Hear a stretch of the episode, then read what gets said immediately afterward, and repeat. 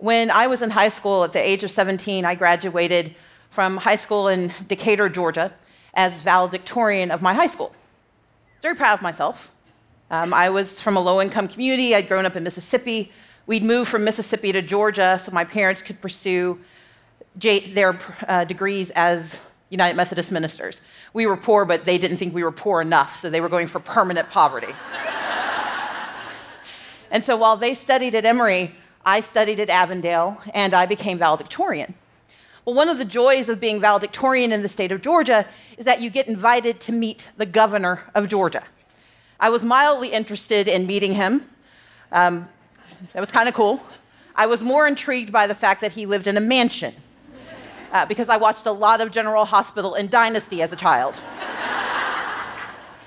and so I got up that morning ready to go to visit the governor. My mom and my dad, who were also invited, got up and we went outside but we didn't get in our car.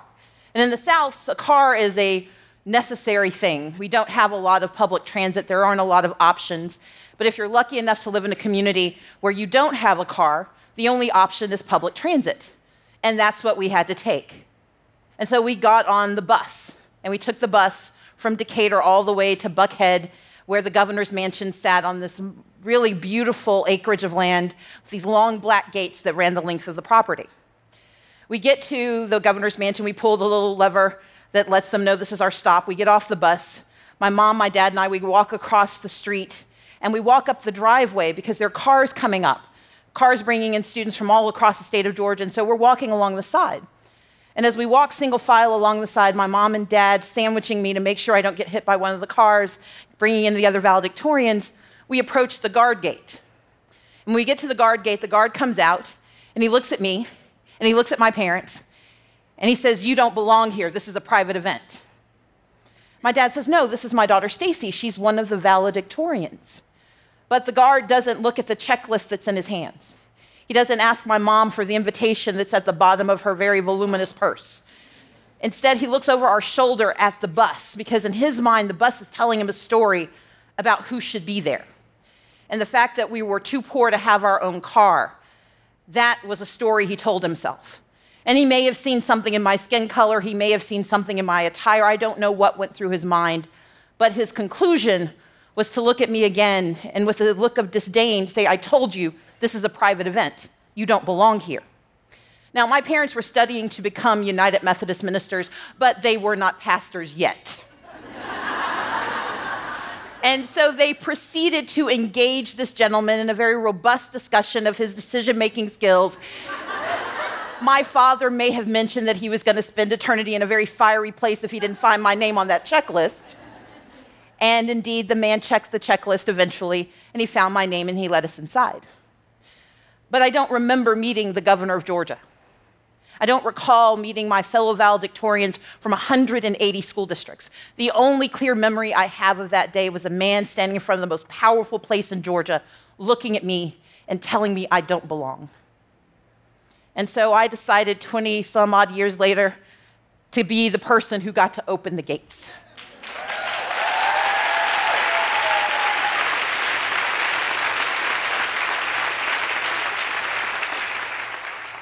Unfortunately, you may have read the rest of the story, it didn't quite work out that way.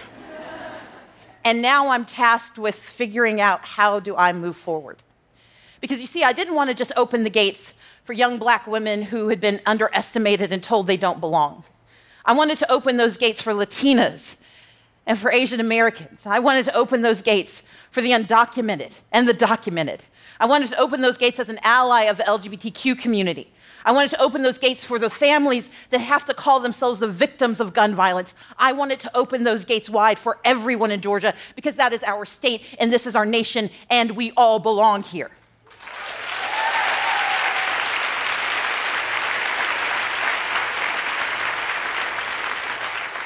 But what I recognize is that the first try wasn't enough. And my question became how do I move forward? How do I get beyond the bitterness and the sadness and the lethargy and watching an inordinate amount of television as I eat ice cream. what do I do next? And I'm going to do what I've always done.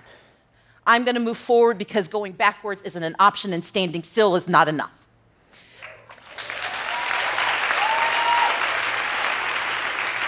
You see, I began my race for governor by analyzing who I was and what I wanted to be.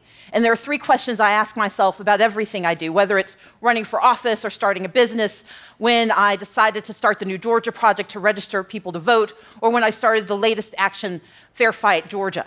No matter what I do, I ask myself three questions What do I want?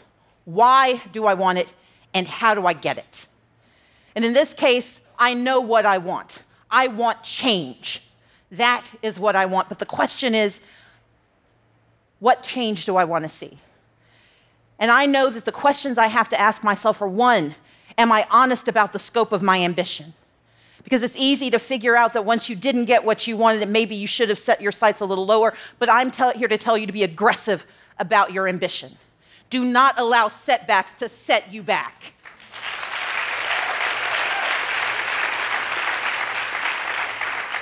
Number two, let yourself understand your mistakes, but also understand their mistakes. Because as women in particular, we're taught that if something doesn't work out, it's probably our fault.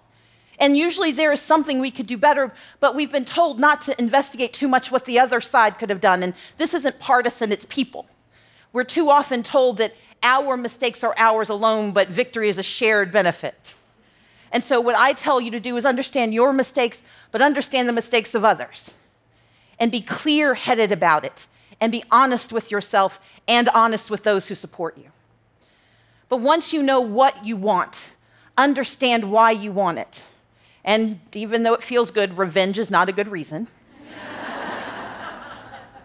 Instead, make sure you want it because there's something not that you should do, but something you must do. It has to be something that doesn't allow you to sleep at night unless you're dreaming about it something that wakes you up in the morning and gets you excited about it, or something that makes you so angry you know you have to do something about it. But know why you're doing it and know why it must be done. You've listened to women from across this world talk about why things have to happen. But figure out what the why is for you because jumping from the what to the do is meaningless if you don't know why. Because when it gets hard, when it gets tough, when your friends walk away from you, when your supporters forget you, when you don't win your first race, if you don't know why, you can't try again. So, first, know what you want. Second, know why you want it. But third, know how you're going to get it done. I faced a few obstacles in this race. Just a few. But in the pursuit, I became the first black woman to ever become the nominee for governor in the history of the United States of America for a major party.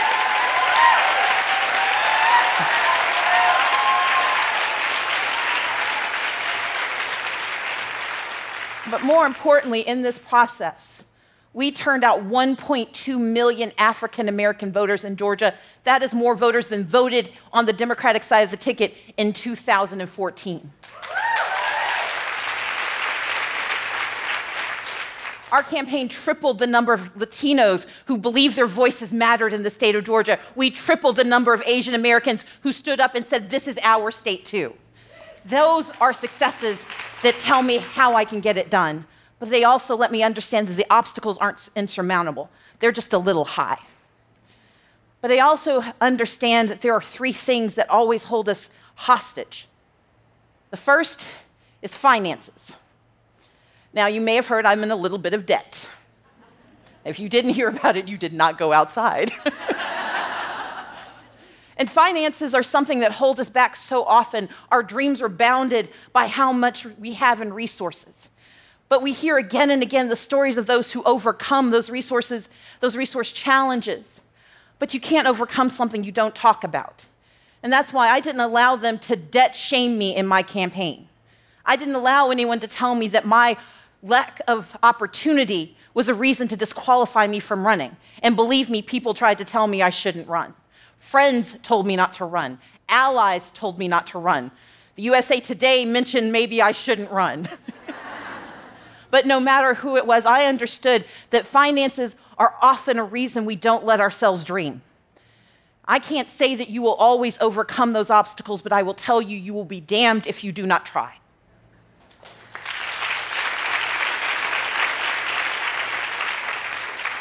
The second is fear, and fear is real.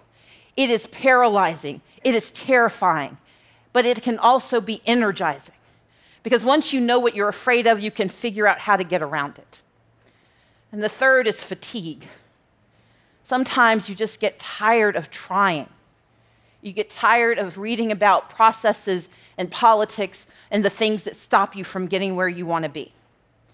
Sometimes fatigue means that we accept position instead of power. We let someone give us a title as a consolation prize rather than realizing we know what we want and we're going to get it even if we're tired. That's why God created naps. but we also learn in those moments that fatigue is an opportunity to evaluate how much we want it. Because if you are beaten down, if you have worked as hard as you can, if you have done everything you said you should and it still doesn't work out, fatigue can sap you of your energy. But that's why you go back to the why of it. Because I know we have to have women who speak for the voiceless. I know we have to have people of good conscience who stand up against oppression. I know we have to have people who understand that social justice belongs to us all. And that wakes me up every morning, and that makes me fight even harder because I am moving forward knowing what is in my past. I know the obstacles they have for me. I know what they're going to do, and I'm fairly certain they're energizing and creating new obstacles now. But they've got four years to figure it out. Maybe.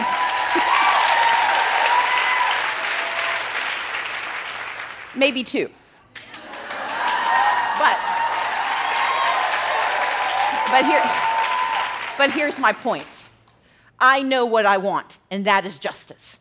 I know why I want it because poverty is immoral and it is a stain on our nation. And I know how I'm going to get it by moving forward every single day. Thank you so much.